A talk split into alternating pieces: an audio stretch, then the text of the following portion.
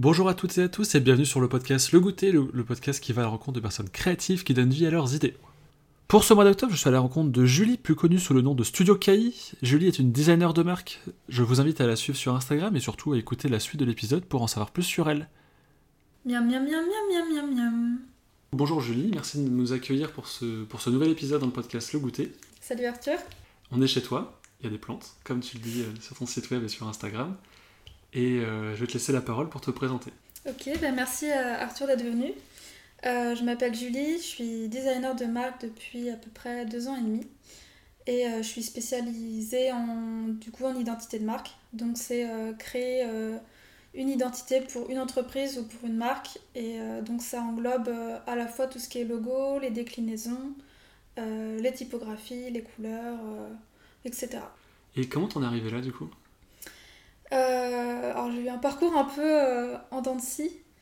Euh, donc j'ai commencé euh, quand même dans le design. Donc j'ai fait une école de design euh, pendant 5 ans où j'étais euh, spécialisée en design produit. À l'issue de mon master, du coup, j'ai fait une alternance dans une agence d'ameublement en région parisienne qui était donc pour euh, devenir euh, designer euh, mobilier. Parce que c'est ce que j'avais envie de faire à ce moment-là. Et en fait, euh, je me suis rendu compte que ça me plaisait pas tant que ça. Donc voilà, après mon diplôme, euh, je me suis demandé un peu ce que j'allais faire. J'avais la possibilité de faire un stage en Erasmus, puisque euh, comme j'avais fait mon alternance en France, j'avais pas eu l'occasion d'aller à l'étranger euh, pendant mon master. Donc j'ai décidé de partir euh, en Espagne dans un studio graphique, enfin non, un, studio de design global qui faisait à la fois du graphisme, du produit, de l'architecture d'intérieur. Donc moi j'ai été rattachée au pôle produit. Et, et du coup j'ai fait ce stage donc post, euh, post-études. Bah, je me sentais pas super bien là-bas puisqu'au niveau des projets qu'on me donnait, euh, c'était euh, voilà, des petites tâches. euh, en fait, on me demandait pas vraiment euh, mon avis, ou même si on me demandait mon avis, en fait, j'avais l'impression que ça n'avait pas beaucoup de valeur. Et du coup, c'était assez frustrant. Donc, euh, donc j'ai passé six mois euh, là-bas, où j'étais plutôt contente que ça se finisse.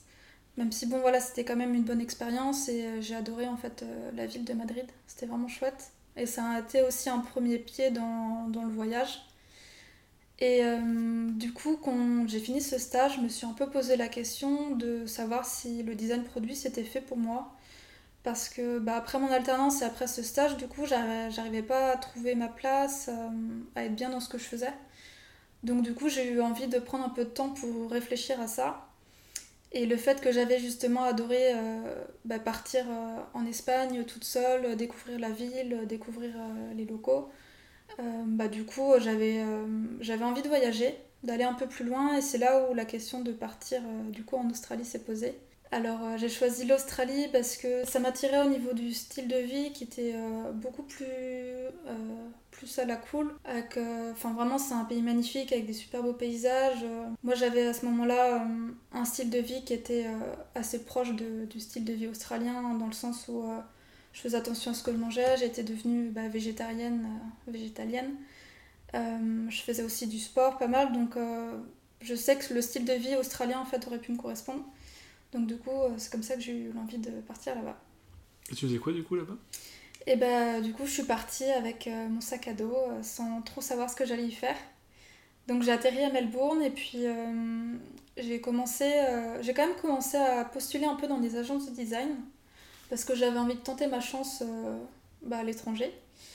Et j'étais assez surprise de l'accueil en fait que les gens, que les gens te réservent dans le sens où j'avais postulé, je me rappelle, dans un studio et en fait, euh, le designer euh, manager m'avait euh, tout de suite euh, répondu sur LinkedIn en me disant euh, Bah écoute, ça te dit, on va déjeuner ensemble et puis on discute de, de tes envies. Et en fait, je trouvais que les gens étaient vachement accessibles et euh, ouverts en fait à la rencontre. Alors qu'en France, euh, quand on voit un mail ou un message, euh, si t'as une réponse déjà c'est bien. Et quand t'as une réponse, euh, c'est très rare que, que la personne en fait se rende disponible euh, pour échanger avec toi. Donc ça, j'avais vachement apprécié. Et j'avais d'ailleurs été euh, retenue pour, euh, pour, une, pour une candidature. En fait, j'avais réussi à passer le premier, euh, le premier test. Et du coup, j'avais été retenue pour le second test. Le, le fait est que à ce moment-là, j'avais trouvé un boulot dans une ferme pour être, du coup, comment on appelle ça Cherry picker. C'était cueilleur de cerises. Et donc du coup, j'ai pas donné suite à ce boulot-là. Et puis aussi parce que je me suis dit, ben, je pars quand même en Australie, dans un pays où il y a tout à découvrir. Et euh, c'est pas forcément le moment pour que je me remette dans le design, sachant que j'avais aussi besoin ce temps, de ce temps-là, à prendre pour moi pour vraiment réfléchir à ce que j'avais envie de faire. Ça, ça a duré un an À peine. Je suis restée en Australie neuf mois, où voilà, j'ai alterné entre des périodes de voyage en van et des périodes où je travaillais en ferme. Et voilà, au bout de neuf mois, du coup, je suis rentrée en France. Et puis là, bah, c'était un peu retour à la case départ. C'était un peu rude. Euh, déjà de revenir en fait dans la culture française, c'était assez compliqué. Et puis aussi ben, de revenir, comme je te disais, à la case départ où je me posais encore toutes ces questions de est-ce que j'ai vraiment envie de continuer le design? Est-ce que, euh, est-ce que j'ai pas envie de faire autre chose? Et euh, donc j'ai eu ouais, plusieurs mois un peu de, de questionnement où du coup je postulais à des offres dans des agences de design sur, ben, en France mais aussi à l'étranger plutôt en Europe. Je cherchais pas mal en Scandinavie, parce que j'adore euh, la culture euh, bah, scandinave, danoise, suédoise. Et du coup, euh, du coup ça m'attirait pas mal. Et en fait, le truc qui arrive à chaque fois, c'est que ben, j'avais pas assez d'expérience, qui préférait prendre quelqu'un qui était plus expérimenté, justement. Et du coup, c'était bah, un cercle vicieux, en fait, parce qu'aucune entreprise n'est prête à prendre un jeune diplômé, alors que bah, qu'on a beaucoup de choses à, à donner, on a envie d'apprendre euh, et on n'est pas forcément moins, euh, compétent. moins compétent en fait que, que quelqu'un qui a deux ou trois ans d'expérience. Et du coup, c'était assez frustrant. Et, euh, et c'est à ce moment-là où j'ai un copain qui m'a dit bah, Je monte ma boîte, j'aurais besoin que tu m'aides pour faire tout ce qui est site internet, même créer mes différents produits que je lance. Donc, c'était, donc c'est un magicien en fait qui fait euh, du coup de la magie mais entre euh, d'autres activités. Et du coup, ben, je l'avais, euh, il, voulait, il voulait que je l'aide pour créer donc des tours de magie, pour mettre en, page en fait ces tours de magie, donc modifier toutes ces cartes d'un jeu de cartes classique pour que ces, ces tours puissent, puissent se faire. Et puis moi, c'était ouais, vraiment au moment où j'arrivais pas à trouver de boulot parce que pas assez d'expérience, et je me suis dit, bon, bah, c'est l'occasion que je me mette en auto-entrepreneur, que je me fasse ma propre expérience et puis bah, que je testerai du coup plus tard euh, de retourner en agence si j'ai envie. Et donc en fait, euh, ça a commencé comme ça. Donc là, du coup, on est en 2018 Ouais, c'est ça. Janvier 2018. Qu'est-ce qui se passe du coup ensuite? Eh ben, j'ai fait une année complète en tant qu'indépendante. Donc j'ai travaillé pour, euh, pour Guillaume, donc sur son site internet, sur différents tours de magie qu'il crée lui-même. Et puis après, j'ai réussi à avoir quelques autres projets clients, donc par du bouche à oreille. Euh, principalement. Toujours dans le, dans le produit du coup? Euh, Alors là du coup non parce que déjà avec Guillaume, donc en fait même si je travaillais sur des jeux de cartes, euh, c'était vraiment très axé graphisme puisque je, du coup je réalisais du coup le... Le visuel Le visuel, c'est ça de la, carte, de la carte à jouer. Du coup, on n'était vraiment plus du tout sur du produit. C'était du graphisme en fait appliqué à du produit. Et pour le site internet, euh, bah, en fait c'est pareil, euh, j'ai appris euh, par moi-même à créer des sites. Donc en fait pendant cette période où j'étais entrepreneur, enfin auto-entrepreneur, c'était vraiment une période où je me formais aussi moi-même de mon côté au graphisme, au site internet, en, bah, en fait en faisant des choses, en même faisant des faux projets, juste pour me, moi me donner, bah, de me, faire apprendre en fait à, à faire des sites et tu veux dire qu'entre le design produit et le reste, c'est pas fermé On peut apprendre des choses et, évoluer vers d'autres horizons? Ouais, bien sûr. Euh, moi, à l'école, c'est vrai que j'ai pris design produit parce que euh, je me suis dit que c'était une spécialité qui était suffisamment large pour que je puisse toucher aussi au graphisme, euh, notamment par exemple au packaging. Parce qu'en fait, à l'école, j'avais beaucoup, beaucoup hésité entre graphisme et produit. Et justement, j'avais choisi produit pour cette raison-là. Et puis bah, finalement, tu vois, maintenant je fais du graphisme. Donc, euh, comme quoi. comme quoi. Et euh, oui, après, comme tu dis, on peut en fait passer de l'un à l'autre parce que tu as quand même des façons de travailler qui sont, euh, qui sont assez similaires selon ta. Enfin, peu importe ta spécialité. Après, oui, effectivement, tu as des choses qui sont très spécifiques au design produit, au design d'espace. Mais tu as quand même une espèce de, de base commune qui fait que si déjà tu as un pied dans le design produit, c'est moins difficile après d'aller vers euh, le design euh, graphique ou le design d'espace. Parce que tu as quand même euh, une façon de penser et que tu as quand même des bases qui sont présentes. donc, du coup, tu avais tout ça, tu en parallèle et tu as trouvé un autre job ou... Et ben du coup pendant toute cette année-là, euh, j'avançais vraiment à tâtons. J'avais pas énormément de projets, donc, euh, donc voilà, j'en profitais dès que j'avais du temps libre pour, euh, bah, créer des interfaces d'applications mobiles, de sites internet, créer des logos, pour me, vraiment me faire la main. Et, à la fin de l'année, du coup, j'ai eu, j'ai une entreprise qui m'a appelée où j'avais déposé mon CV 11 mois plus tôt et qui me dit euh, Bah écoute, Julie, on a un poste euh, qui se libère, est-ce que ça t'intéresse? Donc bah, je suis allée à l'entretien et puis euh, j'ai montré du coup bah, toutes les interfaces que j'avais faites, comment je m'étais formée, etc. Et puis bah, j'ai été prise. Et du coup, bah, en début 2019, janvier 2019, je commençais du coup un poste en tant que designer UI UX, donc vraiment spécialisé en interface, du coup dans une agence de design sur Paris. Et du coup, voilà, j'ai accepté ce poste et en parallèle, je continuais du coup quelques projets freelance. Parce que j'avais besoin de garder un pied dedans et que c'était aussi une façon de, de garder en fait ma créativité encore plus, euh, plus stimulée. Parce que quand on est sur un projet client en agence, t'as quand même des, pas mal de contraintes. Et j'avais besoin aussi de garder ce côté euh, un peu plus personnel en fait en parallèle. Ça te dire une question du coup est-ce qu'il le savait que tu avais un job entre fin la nuit, genre. Euh, enfin, pas la nuit, mais en parallèle de ton activité? Est-ce que c'était quelque chose de valorisé ou justement c'est dans le monde créatif, c'est quelque chose que c'est bien d'avoir un, un, plan B, on va dire? Ou euh, euh, bah moi j'étais super transparente avec eux. En fait, ils savaient que j'étais à mon compte pendant un an, que j'avais appris bah, en autodidacte tout ce qui était graphisme, interface. Et je leur avais bien dit que j'avais envie de continuer à faire euh, du coup des projets en freelance en parallèle. Et c'était ok tant qu'en fait ça rentrait pas en conflit direct avec les projets qu'on faisait en interne, il n'y avait aucun souci. Ah, genre des concurrents, c'est pas possible? Ouais. Mais comme on était sur des secteurs d'activité très différents, euh, j'avais aucun problème. Du coup, à quel moment tu as eu le déclic de te dire bon là c'est bon, c'est le moment, je... c'est parti? Genre je passe, euh, je redeviens indépendante. Ouais.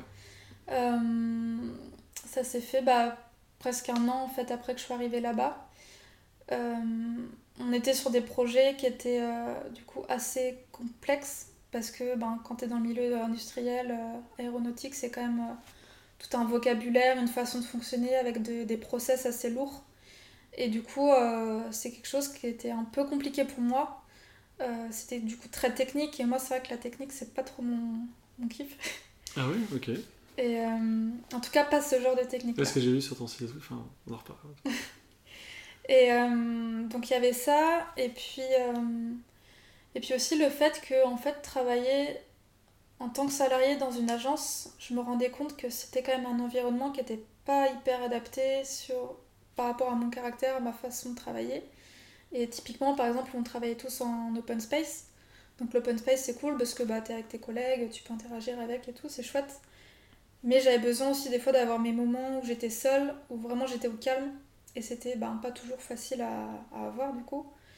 Et en fait, c'est plein de petits trucs comme ça qui sont très liés en fait à la façon de travailler en entreprise qui du coup me correspondaient pas forcément.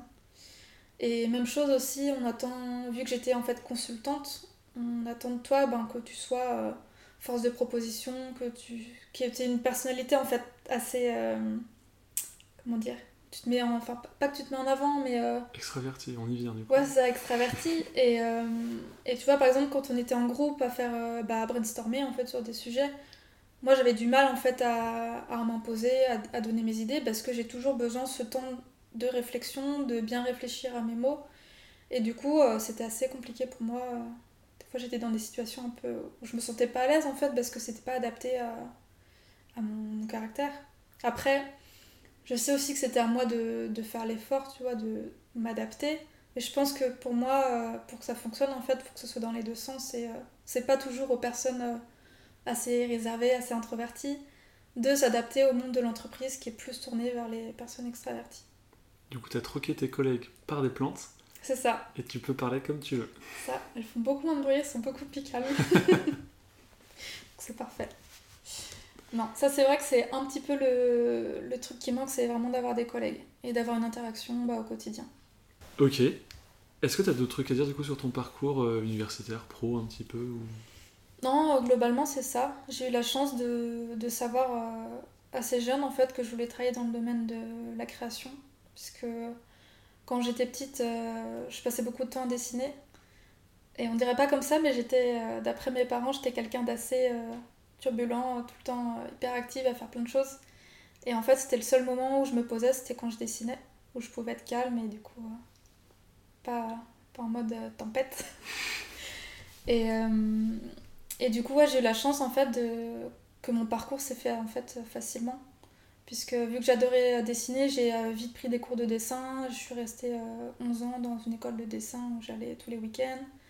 Après, j'ai fait bah, du coup un lycée en, en bac littéraire option art plastique, une année de fac d'art plastique, et puis après, euh, les 5 ans à l'école de design. Tout droit, quoi. Presque tout droit. bon, l'année de fac d'art plastique, c'était un petit, un petit crochet, mais, mais sinon, ouais, j'ai pas eu de problème là-dessus. Du coup, je vais te poser la question que je pose tout le temps, mais la réponse est évidente. Est-ce que tu kiffes ce que tu fais? Oui, carrément. Je regarde pas du tout. Tu pourrais revenir euh, en salarié ou pas? Euh, Là aujourd'hui, non. Ouais, vu que je construis petit à petit euh, ben, les pierres à l'édifice, en fait, je commence à avoir un peu plus de, de prospects, de personnes qui me contactent. Et du coup, du coup là, je suis pas dans, dans un besoin de revenir dans le salariat soit parce que du coup je vois que ça marche pas ou parce que j'ai envie d'une vie un peu plus stable. Enfin, je suis pas du tout dans cette optique-là, du coup, euh, non, vraiment, être indépendante, ça me va très bien et j'ai pas envie de changer pour le moment. Du coup, c'est le moment de passer dans ton inspiration, ton univers. Miam, miam, miam, miam, miam, miam, miam. Qu'est-ce qui fait que Studio KI est Studio KI Moi, j'avais noté deux, trois mots minimalisme, mm. plantes et nourriture. que j'aime. on t'affiche direct, hein, comme ça on sait qui tu es. Non mais j'assume totalement. Euh, ouais, j'ai un univers qui est assez reconnaissable, euh, justement parce qu'il est très épuré, très minimaliste. Et ça, euh, ça c'est quelque chose que j'ai depuis assez longtemps. Et je te parlais tout à l'heure de, des pays scandinaves et, et clairement j'adore ce qu'ils font là-bas. Je trouve qu'ils sont très en avance. ils ont un style très pointu, très épuré et, et ouais, c'est vraiment une bonne source d'inspiration. Tu penses à quoi du coup Plus en design ou en général? Euh, Globalement, mais aussi euh, en termes de mobilier notamment. Je sais qu'il y a beaucoup de designers euh, de produits là-bas parce que bah, tu as des grandes marques comme Norman Copenhagen, comme Hay, qui sont hyper connues et qui font des, des mobiliers très très épurés. Donc c'est... Enfin, je me rappelle que moi à l'école c'était vraiment une grosse source d'inspiration. J'ai aussi, je pense, une sensibilité en fait dans les projets que je propose qui fait que ça, ça fait qu'on reconnaît assez vite mon travail. Et c'est aussi ça qui du coup amène les gens à me contacter, c'est qu'ils ressentent ce côté euh, sensible euh, et que ça leur plaît bien. Et du coup, euh, je sais qu'on me contacte pour ça. Au niveau de la palette de couleurs aussi, c'est des couleurs assez douces, rien de trop flashy, trop, trop agressif. Donc ouais, c'est ce mélange en fait de tout ça qui fait qu'on reconnaît en fait mon univers et, et c'est ce qui définit en fait mon style graphique actuel. Et euh, j'ai vraiment à cœur de mettre ça en avant parce que j'ai envie que les gens, quand ils me contactent, c'est parce qu'ils ont vu ce que je fais, ce que je propose déjà, et qu'ils savent que, euh, que je vais leur en fait euh, créer un logo, enfin une identité en tout cas qui va correspondre à leurs valeurs qui sont bah, souvent du similaires aux miennes. J'avais encore un truc à dire sur l'univers inspiration. Quand je crois que je l'ai déjà dit, quand je vais sur ton site web, ça fait un peu genre, bon minimaliste ça c'est sûr, mm mais genre un peu cocooning. Genre, euh, je saurais pas dire pourquoi, mais les couleurs et les façons dont les choses sont disposées, ça fait pas du bien, mais genre en mode, euh, t'es pas agressé quoi. C'est un peu, pas coton, mais genre euh, doux quoi. Je sais pas comment ouais, dire. Je vois. Bah c'est voulu, hein. C'est voulu parce que ça rejoint en fait ce que je te disais tout à l'heure, c'est que j'ai une identité qui est, qui est très en fait très je dis précise, mais euh, non, qui est, euh, qui est très définie parce que euh, j'ai ce style qui est très minimaliste, chaleureux, avec des couleurs douces. Et donc forcément, mon style, je l'ai construit comme ça. Et j'avais en fait envie que quand les gens arrivent dessus, et comme tu l'expliques très bien, en fait, c'est que bah, ils se sentent bien, c'est pas agressif, que c'est pas euh, c'est pas trois pages de texte c'est c'est un bon dosage en fait entre les images le texte euh, les effets de texture ou d'illustration que j'ai pu faire pour que en fait la personne ouais, se sente bien et qu'elle arrive en fait à, à se connecter euh, à mon univers. Ça mène deux questions hein, du coup. Est-ce que ton style graphique est amené à évoluer et sous combien de temps? Et est-ce que c'était facile pour toi ou c'était évident de dire je fais un du B2B Alors oui, mon style graphique va évoluer. Quand je regarde ce que je faisais euh, il y a même six mois, six mois c'était a passé longtemps et pourtant je vois qu'il y a une évolution. Encore plus de, qu'il y a un an ou deux. À chaque nouveau projet, tu essaies de, de sortir un peu de ta zone de confort et typiquement par exemple pour les identités de marque, euh, pour les logos, avant je faisais souvent des logos euh, avec euh, une icône en fait qui était présente dans le logo. Et, et maintenant en fait j'essaie de me faire de plus en plus des logos typos où vraiment quand tu me demandes par exemple le podcast Le Goûter, bah, ça va vraiment être un travail de typo sur le goûter qui va créer bah, du coup une typo qui est unique, qui va être beaucoup plus impactante que si je fais un petit. Euh, je sais pas, bah, je dessine un petit muffin parce que voilà, c'est le goûter, et puis en dessous, t'as juste euh, le podcast, euh, le goûter. Je sais pas si tu vois ce que je veux dire. Tu me préparais un logo? Trop bien. c'est pas ce que j'ai dit. non, mais ouais, ton style évolue forcément, et, et au contraire, c'est chouette. C'est chouette après de voir toute l'évolution que t'as fait. Et... Moi, quand je regarde ce que j'ai fait en 2018, j'ai honte. Hein. Déjà, t'as changé de nom. T'es passé de. Ah, j'ai oublié, avec The Moon ah, Drink the Moon. Drink the Moon. Ouais, alors ça, je sais même plus d'où ça vient. Je pense que c'était euh, à ce moment-là, je cherchais un pseudo et que j'aimais bien bah, justement ce que, tout ce qui était un peu poétique et tout, et du coup, j'étais partie là-dessus. Et j'aimais bien le côté un peu boire la lune, c'est genre. Euh, pas croire en tes rêves, essayer d'aller euh, plus loin que tu peux aller. Enfin, c'était un peu ce côté-là que j'aimais bien. Et, et, en fait, j'évoluais pas vraiment sous ce nom-là, en fait, c'était juste mon pseudo Insta, mais sinon, c'était son nom, Julie Charrier tout bêtement.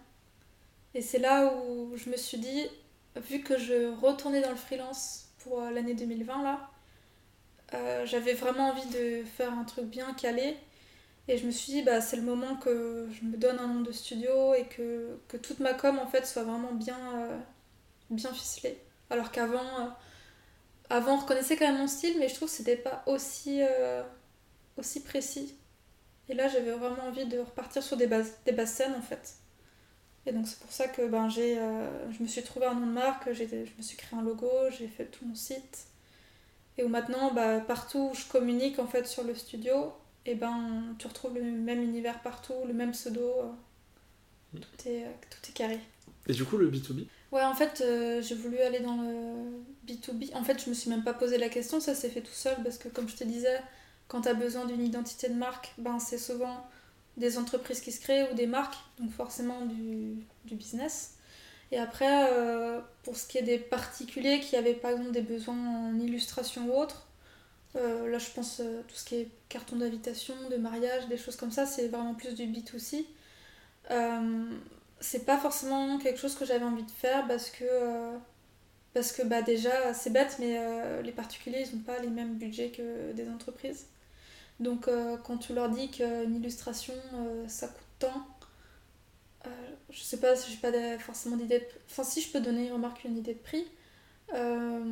j'ai fait pour, pour une cliente l'année dernière une illustration qui, est, qui coûtait je crois 250 euros à la cliente.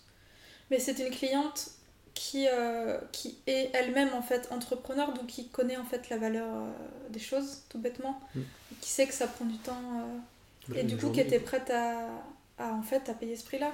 Demain, euh, si je vais voir euh, mon voisin et que je lui dis, euh, qui veut une illustration et que je lui dis que c'est ce prix-là, il va me dire, ah oui, ah bah non.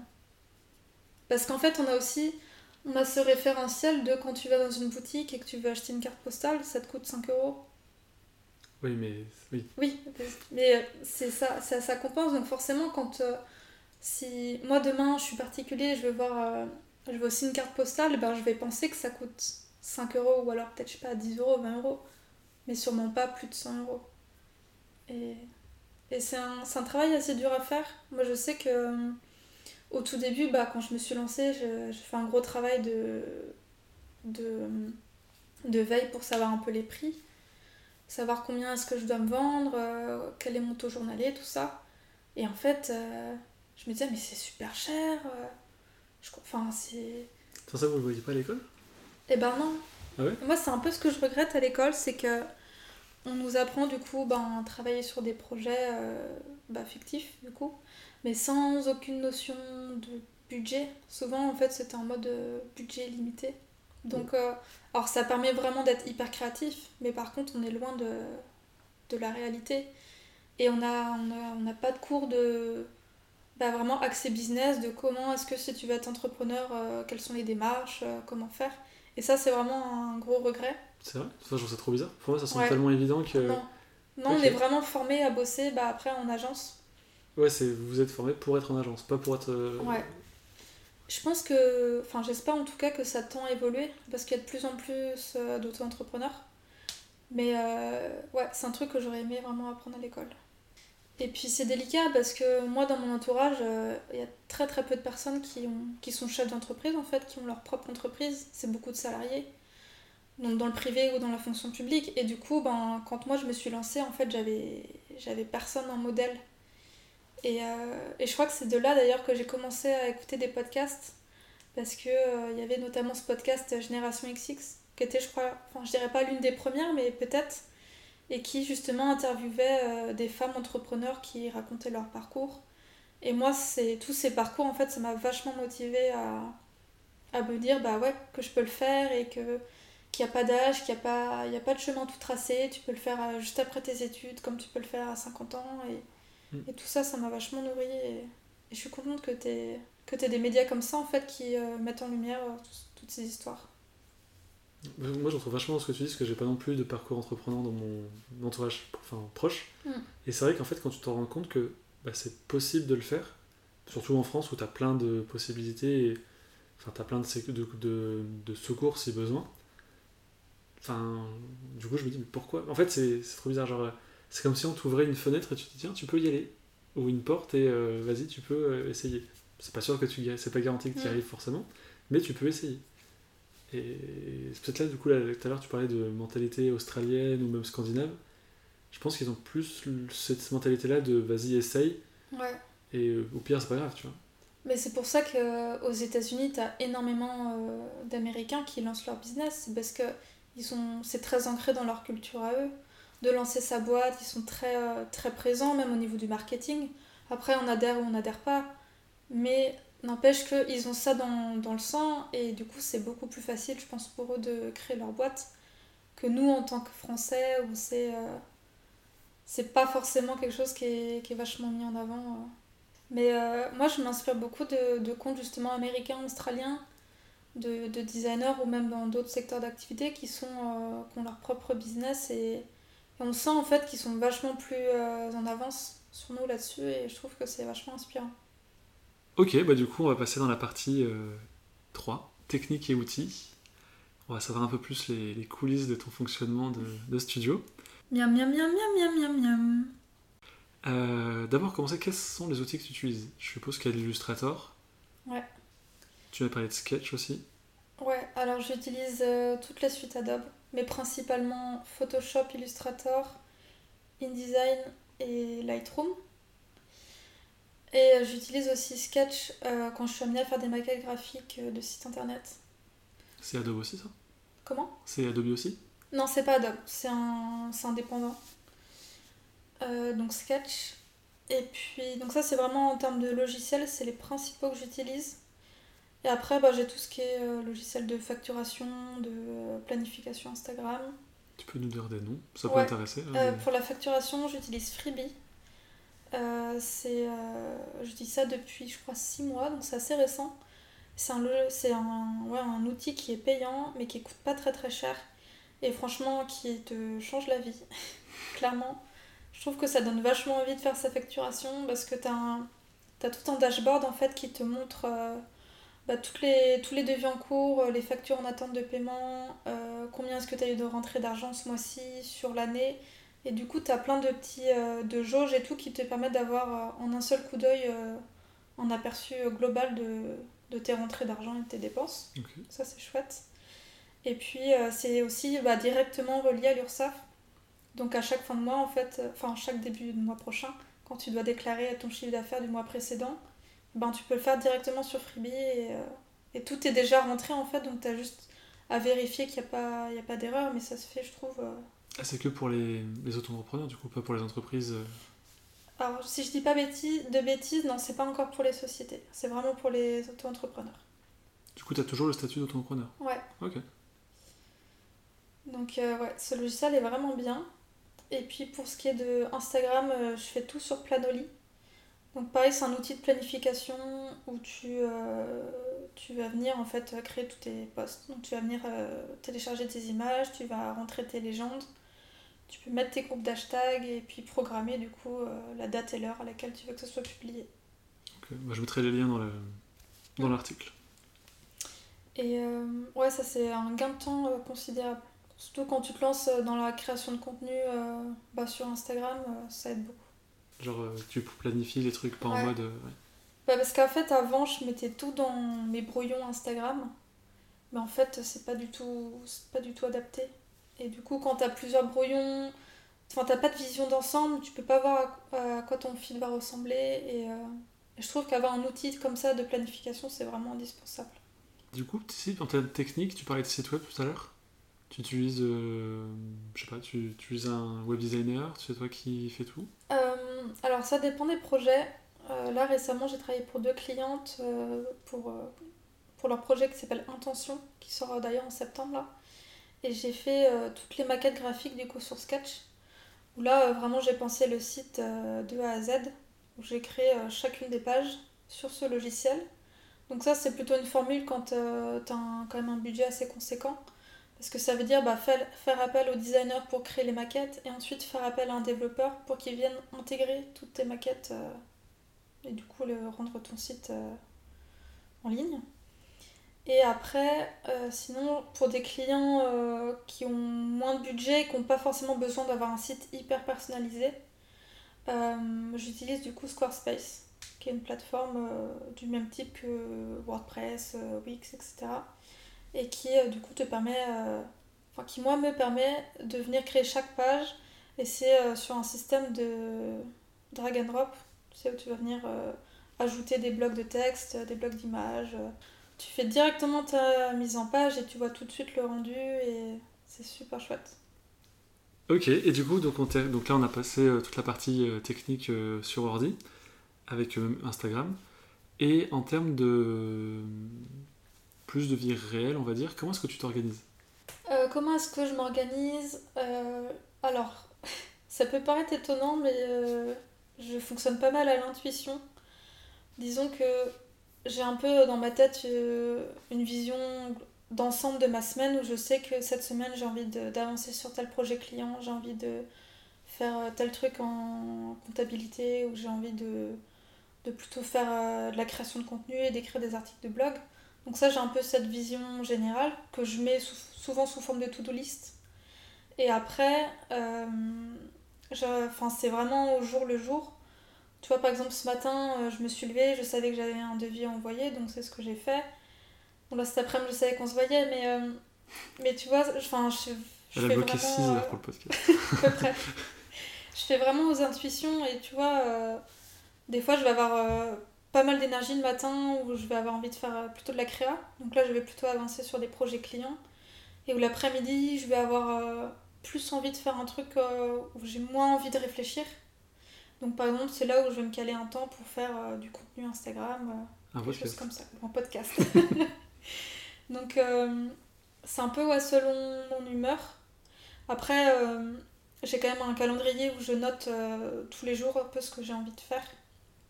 Mais si tu vois, dans l'après-midi, je sens que ouais, j'ai pas trop envie d'avancer sur la création de projet pour clients, bah je vais le décaler à demain.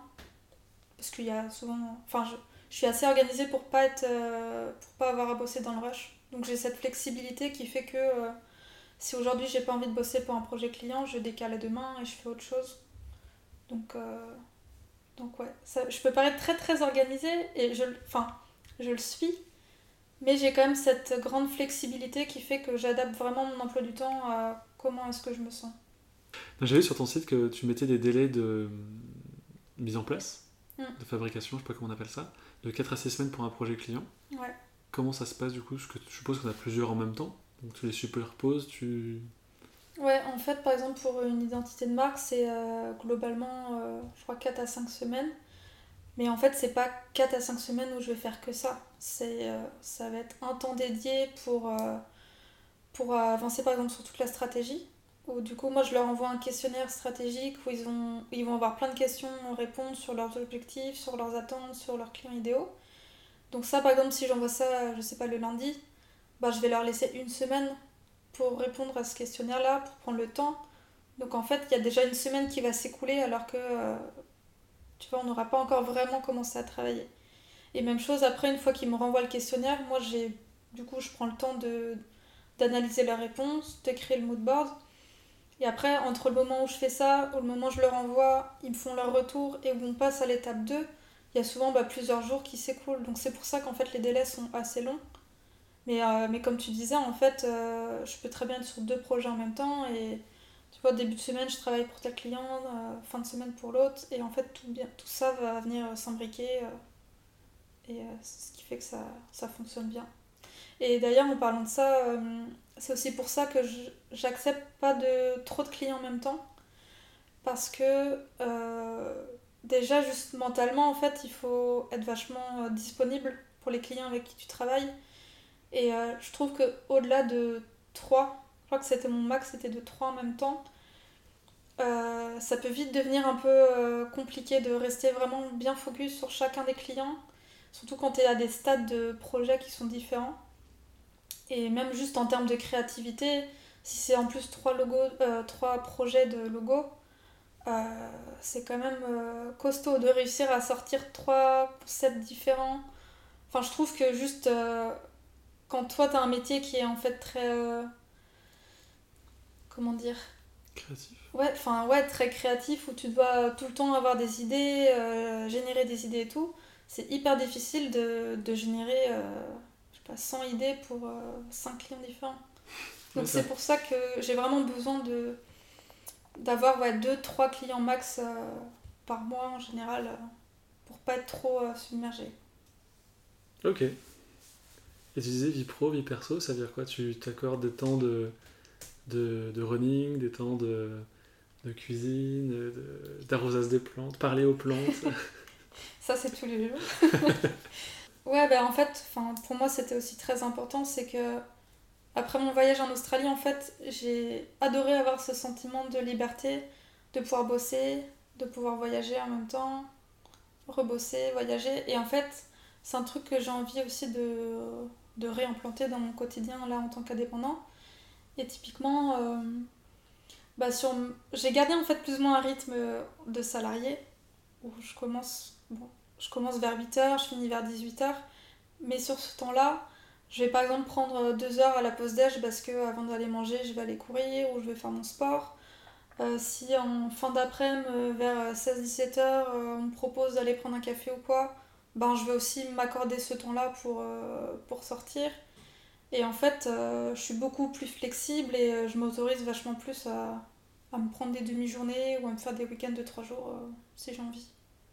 Du coup, tu es organisé parce que je sais que dans certaines personnes, je ne citerai pas de nom dans le podcast, c'était compliqué justement de gérer pro et perso et que des fois ça empiétait le soir, ça empiétait le week-end parce que c'est pas facile non plus parce que tu es à ton compte, tu es mm. toute seule pour gérer ton emploi du temps. Et euh, ça peut être tentant de se dire, bon, c'est pas grave, je le ferai ce week-end ou je le ferai. Euh. Ouais, alors, de mon point de vue, enfin, je trouve que je le gère plutôt bien. Et comme c'est un travail en fait qui me plaît, des fois j'ai pas cette notion de je suis en train de travailler, c'est juste que je fais des trucs qui sont cool et euh, du coup c'est pas pareil. Et, et non, en fait, j'arrive à.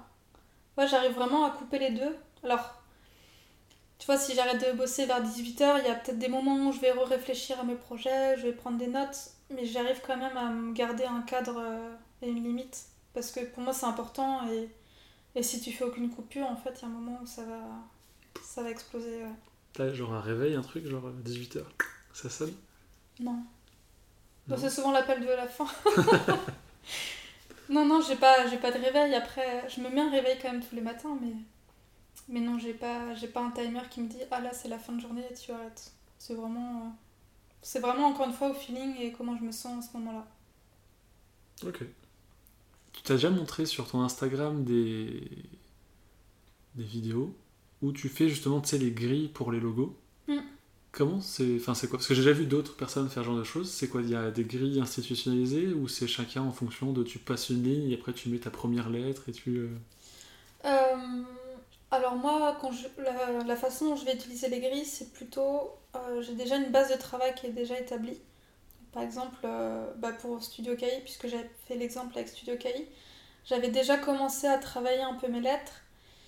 Et c'est euh, à partir de là où j'ai commencé à me faire une grille, par exemple au niveau de la hauteur des lettres, donc en bas de la lettre et en haut de la lettre. Et après, dès que je voulais... comment dire? En fait, dès que je devais réajuster une diagonale ou un trait, c'est là où je venais rajouter euh, mes grilles pour qu'on ait tout le temps euh, la même inclination euh, de la diagonale, pour que bah, les écarts entre, entre, par exemple, la lettre A avec sa traverse, ben, que ça soit vraiment au milieu, ou alors aux trois quarts. Enfin, c'est en fait des codes et des règles que tu que tu t'imposes et qui vont t'aider en fait à construire un logo qui soit harmonieux. Ils se trouvent pas avec des, lignes partout à la fin? Genre en mode. Où tu les supprimes au fur et à mesure et pour euh, Euh, après, je l'ai fait sur un calque différent, du coup, je les masque quand, euh, quand j'ai envie de voir le logo sans les lignes pour pas que ça vienne perturber l'œil. Mais non, je me retrouve pas non plus avec 36 000 lignes parce que, tu vois, par exemple, pour KI, au niveau de mes diagonales, ben, j'avais tout le temps mes diagonales soit vers la gauche, soit vers la droite. Tout le temps la même inclinaison, je n'avais pas des différentes. Quand j'utilisais des cercles, j'avais un cercle de référence et j'avais soit tout le temps celui-là ou alors euh, un cercle euh, moitié plus petit. Mais tu vois, je me, rentrais pas dans des cercles qui font euh, trois quarts plus petits. Enfin, tu vois, je gardais quand même un truc assez simple. Parce que, ben, quand même, créer un logo, ça reste, ça doit rester un plaisir et pas non plus une contrainte qui fait que si t'as 36 000 règles, bah, t'arrives plus après à, en sortir et je pense que ça doit être assez frustrant. Enfin, je pense, en tout cas, moi, que j'aurais du mal à construire un truc si j'ai beaucoup trop de contraintes et trop de règles. Et tu fais tout l'alphabet ou tu fais juste euh, les lettres dont tu as besoin? Je fais juste les lettres dont j'ai besoin. Parce que euh, parce que c'est beaucoup de boulot, mine de rien. Et, euh, et par exemple, pour le studio KI, j'ai juste fait les, les quatre lettres de KI. Et, mais d'ailleurs, c'est marrant que tu parles de ça parce que je suis pas contre l'idée un jour de créer ma propre typo. Parce que plus ça va et plus j'adore en fait travailler, travailler la typo. Et euh, du coup, je me dis euh, peut-être qu'un jour j'aurai envie de, de faire ma propre typo.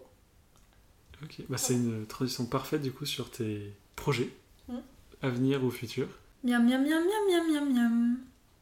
Donc on a noté une petite euh, typo KI, Pas tout de suite, mais pourquoi pas, euh, dans quelques temps. pourquoi pas. Bah, du coup j'avais noté le- la date euh, en projet, donc 2020 euh, indépendante. Mm. Est-ce que tu as d'autres euh, échelles à venir en 2021 ou... Euh, bah pour l'instant, j'ai envie en fait de continuer en tant qu'indépendante, euh, continuer seule pour vraiment avoir des bases solides, vraiment bien construire toutes mes offres et réussir à avoir des clients réguliers bah, tout au long de l'année. Après, je suis pas contre, pourquoi pas, dans, dans un an ou deux, faire plus de collaboration avec des gens qui ont des compétences complémentaires aux miennes. Donc voilà, pourquoi pas bosser ensemble sur des projets euh, un peu plus gros aussi. Par exemple, je sais pas, une marque qui a, des besoins aussi en photo, en vidéo. euh, bah, pourquoi pas m'associer du coup avec des photographes, euh, vidéastes. Et qu'ensemble on crée un univers de marques qui soit encore plus complet. Ça pourquoi pas. Est-ce que tu vas, alors plus ou moins à long terme, prendre un studio en termes de pièces? Parce que là on est chez toi. Ouais. Est-ce que tu vas justement peut-être un coworking, trouver un espace de, de travail où tu pourrais croiser d'autres personnes, mais aussi tu pourrais avoir ton espace personnel et pas un. Comment t'appelais tout ça tout à l'heure Un, un open space. Euh, en ce moment, disons que non, c'est pas une envie que j'ai. Euh, pour l'instant, je suis très bien à travailler chez moi et j'apprécie euh, bah, voilà, d'avoir mes petites habitudes, de pouvoir faire les pauses quand j'ai envie et tout ça. Faire mon sport aussi euh, en plein milieu de la journée. Euh, si demain je vais euh, prendre place dans un coworking, même si on est assez libre d'y aller quand on veut, ça reste une petite contrainte.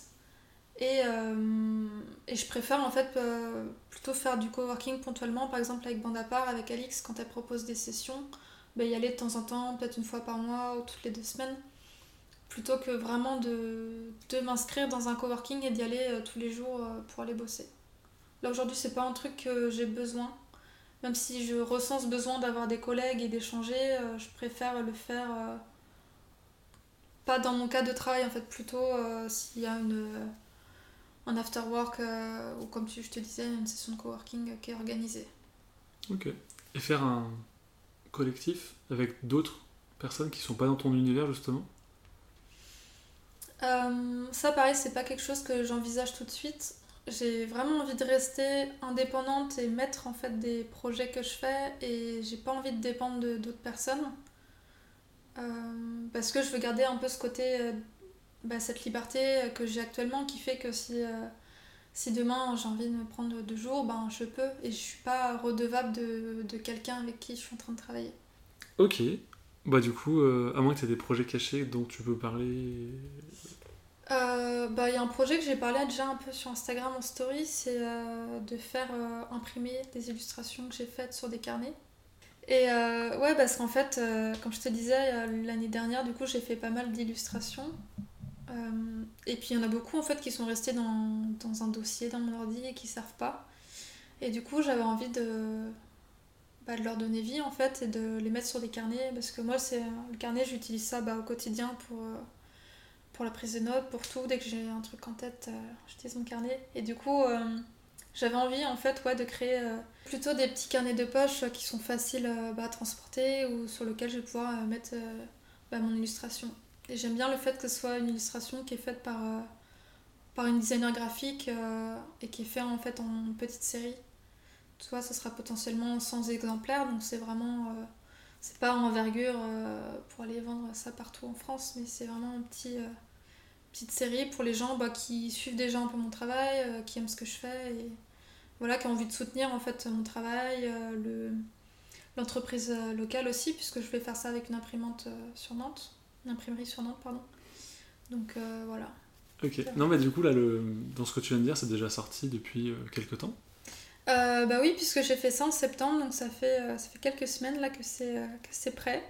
Donc euh, voilà, j'ai commencé à en parler sur Instagram, j'ai eu quelques retours euh, positifs de gens qui sont, euh, qui sont prêts à acheter. Donc voilà, si jamais ça vous intéresse, bah, je vous invite à me contacter sur Instagram directement. Ok, et c'est, est-ce que par contre, du coup, là c'est sorti donc, vers septembre, c'est un truc que tu vas faire tous les ans?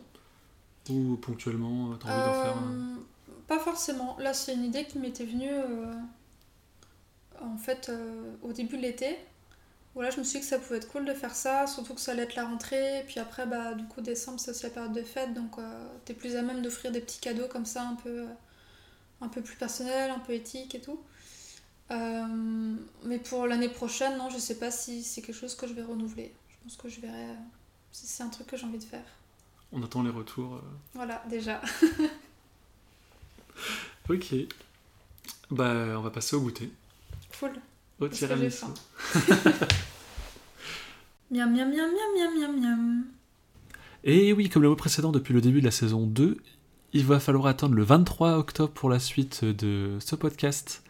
Donc rendez-vous le 23 octobre pour écouter la suite avec la carte blanche et les questions bonus que j'ai posées à Julie. Merci beaucoup et à bientôt. Ciao